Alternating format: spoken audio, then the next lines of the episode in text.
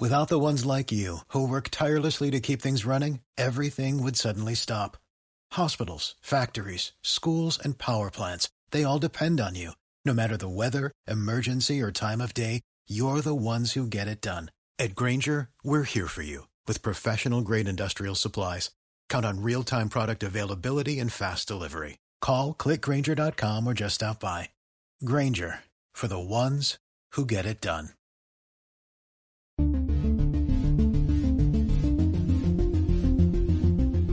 Hola y bienvenido, bienvenida a Escuela de la Memoria, el podcast de la gente normal que hace cosas extraordinarias y en el que traemos ejercicios y técnicas que puedes aprender mientras realizas otras tareas bastante más mundanas, como conducir al trabajo, levantar pesas en el gimnasio o fregar los platos.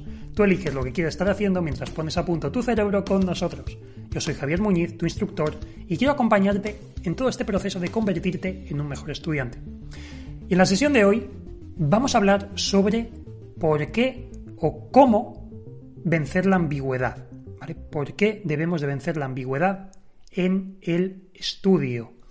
Pero antes, déjame decirte que si quieres aprender a estudiar mejor sin tener que pasar 8 o 10 horas al día encerrado y a memorizar todo lo que se cruce por tus ojos, te recomiendo unirte a nuestra newsletter de Memoriones. Ahí enviamos un email cada día con aprendizajes muy entretenidos y adictivos. Además, también promocionamos nuestras formaciones. Así que si no tienes ningún problema en recibir muchos emails de valor, ni de que hablemos sobre las formaciones que ya ayudan a más de 6.000 personas, puedes unirte gratis en el enlace que te dejo en la caja de descripción de este programa en ebooks, Spotify, Apple Podcast o donde quiera que sea que nos estás escuchando. Sin más, el tema de la ambigüedad es bastante, bastante recurrente y lo hemos trabajado mucho con nuestros alumnos porque quizás uno de los primeros y mayores fallos que, suceden cuando uno se está iniciando en todo esto de, la mnemotecnia. Es algo que ocurre de forma eh, bastante natural. Y os pongo varios ejemplos que nos han sucedido. Por ejemplo, con el tema de, los colores, ¿vale? Cuando tenemos que memorizar alguna, alguna cosa. Parece una tontería, pero es bastante, bastante ilustrativo. Hay veces que algún alumno nos ha comentado, oye, yo tengo que recordar que este es un, un libro de color verde, ¿vale? Para una asociación, tengo que recordar, y recuerdo un libro verde sobre la mesa y así me acuerdo. Bien, esto está muy bien. ¿Qué ocurre cuando pasa una semana o un mes? Ese libro ya no estás seguro si era verde o era azul o era amarillo o era lunares, ya no te acuerdas. ¿Por qué? Porque los colores son fáciles, es fácil confundirlos con el tiempo. Porque es un color, ¿de cuál era? No lo sé, no, no me acuerdo bien. Igual que ocurre con los números.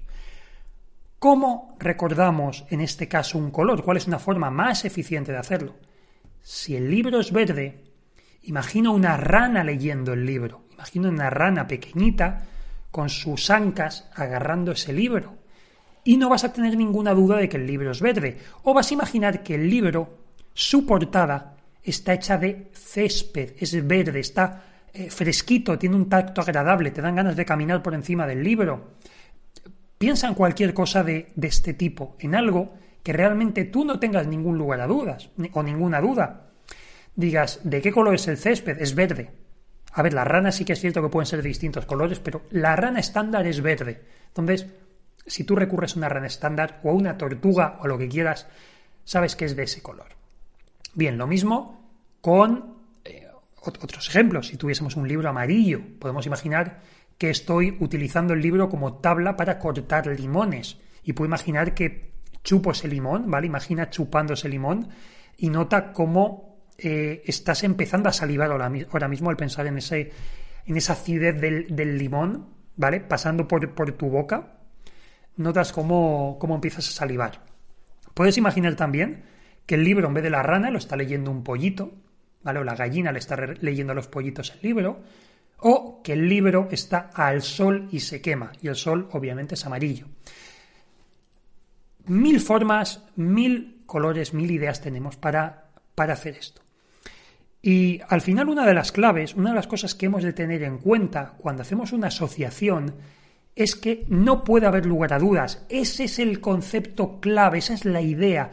Por ese motivo funciona bien la mnemotecnia porque sabemos sí o sí que la información es esta. Sabemos sí o sí que era una rana verde la que estaba leyendo el libro y no hay ningún atisbo de duda. Esto ocurre eh, con los colores, es uno de los ejemplos más ilustrativos, pero ocurre con muchas cosas. Veréis, por ejemplo, cuando alguien dice, no, yo para esto me imagino a un sindicalista. Por ejemplo, yo he imaginado de sindicatos y me imagino un sindicalista.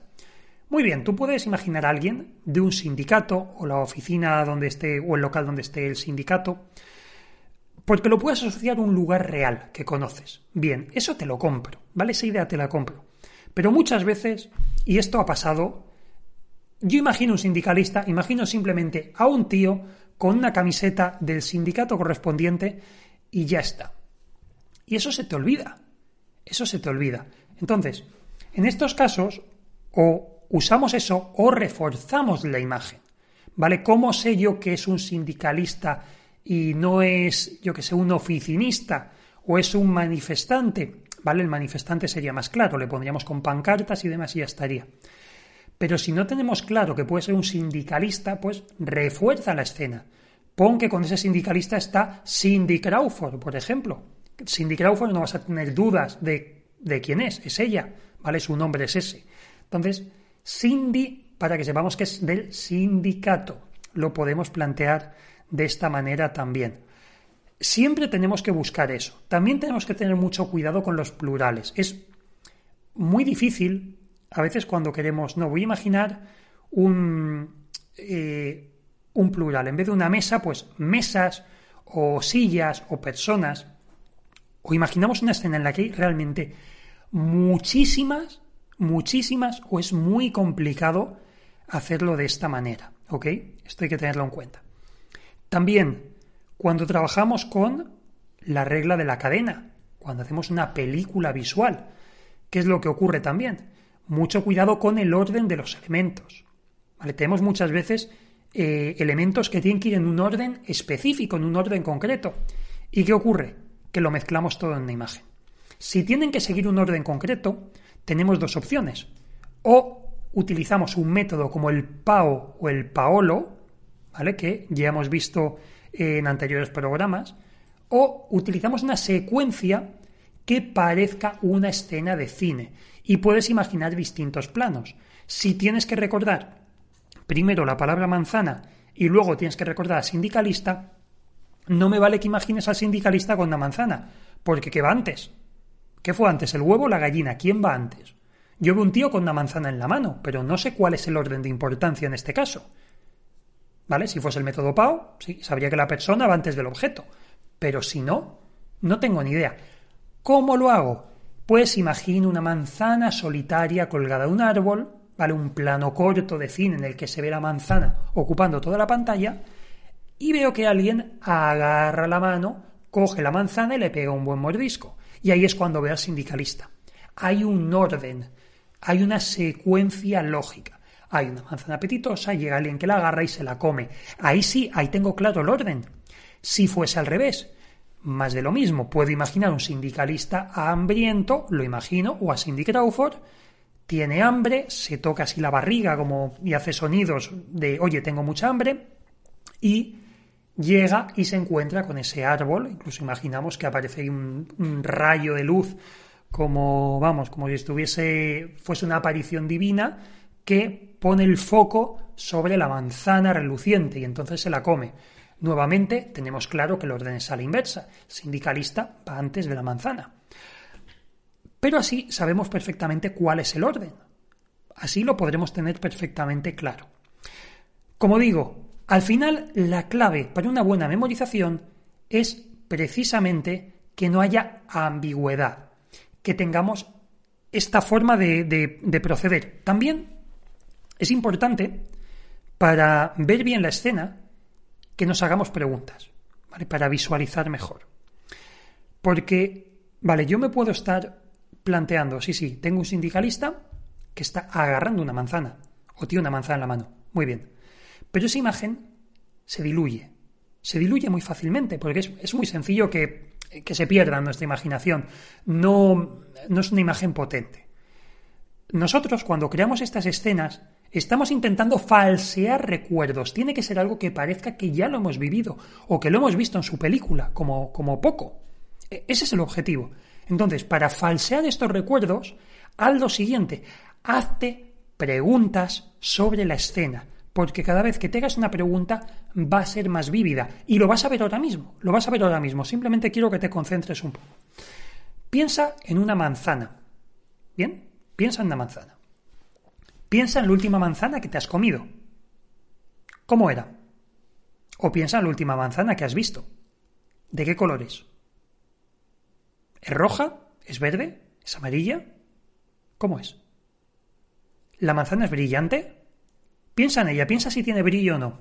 O piensa si, si es una manzana que, que no es muy perfecta, que está ya un poquito arrugada, que está un poco pasada. ¿Bien? ¿Tiene tallo con hojas o no tiene ni siquiera tallo? Piénsalo, imagínatela. Vale, ahora quiero que pienses en el tacto. Agarras la manzana, está fría, porque estaba en la nevera, está a una temperatura ambiente. ¿Qué notas? ¿Mm? Bien. ¿Y qué idea sindicalista? ¿Cómo es? ¿Es un hombre? ¿Es una mujer? Si es así, ¿cómo tiene el pelo? ¿Lleva gafas? ¿Tiene algún tipo, algo característico? ¿Lleva pendientes? ¿Tiene el pelo largo? ¿Tiene barba? ¿Cómo va vestido? ¿Lleva una camiseta, una camisa? ¿Qué tipo de pantalones lleva? Bien, con cada una de estas preguntas, lo que estás haciendo es tu cerebro no puede evitar el empezar a buscar imágenes. Está empezando, tac, tac, tac, tac, está empezando a buscar en su base de datos, está buscando imágenes. Está buscando imágenes de, pues mira, yo estoy imaginando a este. Ostras, pues realmente es un tío que lleva barba, tiene el pelo corto, eh, lleva una camisa de color, de color azul y unos pantalones cortos y yo qué sé, y unas zapatillas de deporte. Por ejemplo, esa es la imagen que tengo, esa es la imagen que tengo. Y tu cerebro no puede evitar el buscar imágenes. No puede evitar buscar algo que ya conozca para intentar asociarlo. Y esto te va a ayudar a visualizar mejor la imagen. Te va a ayudar a que esa imagen tenga un cuerpo, ya no sea algo etéreo, va a ser algo físico que puedas llegar a ver. Y en ese momento es cuando te planteas, vale, ¿qué ocurre con la manzana y, y este tipo? Y es entonces cuando empiezas a buscar secuencias lógicas, que es lo que comentábamos en el programa anterior, ¿vale? ¿Cómo creábamos esa acción? Tenemos un tío y una manzana. A mí, ¿qué es lo primero que me venía a la cabeza? Que ese tipo tiene hambre. ¿Cuál puede ser otra cosa? Puedo, incluso, si tuviese más imágenes, más u otras palabras, por ejemplo, si tuviese el taco de billar de nuestro fichero, podría imaginar una escena más absurda, en la que la manzana es una bola de billar, está jugando al billar con manzanas. Sería otra forma de trabajarlo. Pero al final lo que tenemos que hacer es darle más forma a la escena, porque así eliminamos esa ambigüedad. Y cuando eliminamos la ambigüedad, sabemos que todo lo que memorizamos se queda grabado a fuego en nuestra mente y no se nos olvida jamás. Y bien, hasta aquí el programa de hoy. Si este es el primero que escuchas, recuerda que tenemos muchos más con ejercicios y consejos que te ayudarán mucho en tus estudios. Además, en nuestra web www.escueladememoria.com encontrarás contenido gratuito adicional y también cursos online y asesoramiento personalizado para rendir al más alto nivel y alcanzar la excelencia. Pero antes de irte, quiero que pagues el precio por estar aquí. Pero no, tranquilo, no es económico ni mucho menos. El precio por estar aquí es que le recomiendes este programa y este podcast a una sola persona. ¿Y por qué una sola persona? Porque quiero que busques a la persona adecuada, a esa persona que sepas que tiene un problema a la hora de memorizar, que tiene un examen importante, que sus hijos no están sacando buenas notas o podrían sacar mejores notas y esto le puede interesar muchísimo, o ese amigo que tienes tan curioso que, oye, que lo va a flipar aprendiendo una habilidad nueva. Pues compárteselo para que aprenda un poquito más sobre mnemotecnia. De esta forma nos ayudas a seguir difundiendo estas técnicas de estudio que, por otra parte, creo que todo el mundo debería de conocer, creo que se deberían de enseñar en las escuelas y deberíamos de saberlas desde pequeños y sin embargo esto es algo que no ocurre. Ayúdame a cambiar eso. Solo tú puedes ayudarnos a que eso cambie, a que todo el mundo mejore en sus estudios, a que la gente mejore su memoria y tú tienes el poder para hacerlo recomendando este programa. Así que, por adelantado, muchísimas gracias por hacerlo posible y por dejar tu valoración y comentario en Apple Podcast que nos ayuda muchísimo. Yo soy Javier Muñiz, muchas gracias por acompañarme una semana más. Espero que pases una muy buena, una muy buena sesión de estudio, muy feliz también, que es lo que iba a decir. Y te recuerdo que nos vemos muy pronto en el próximo programa del podcast Escuela de la Memoria. Adiós.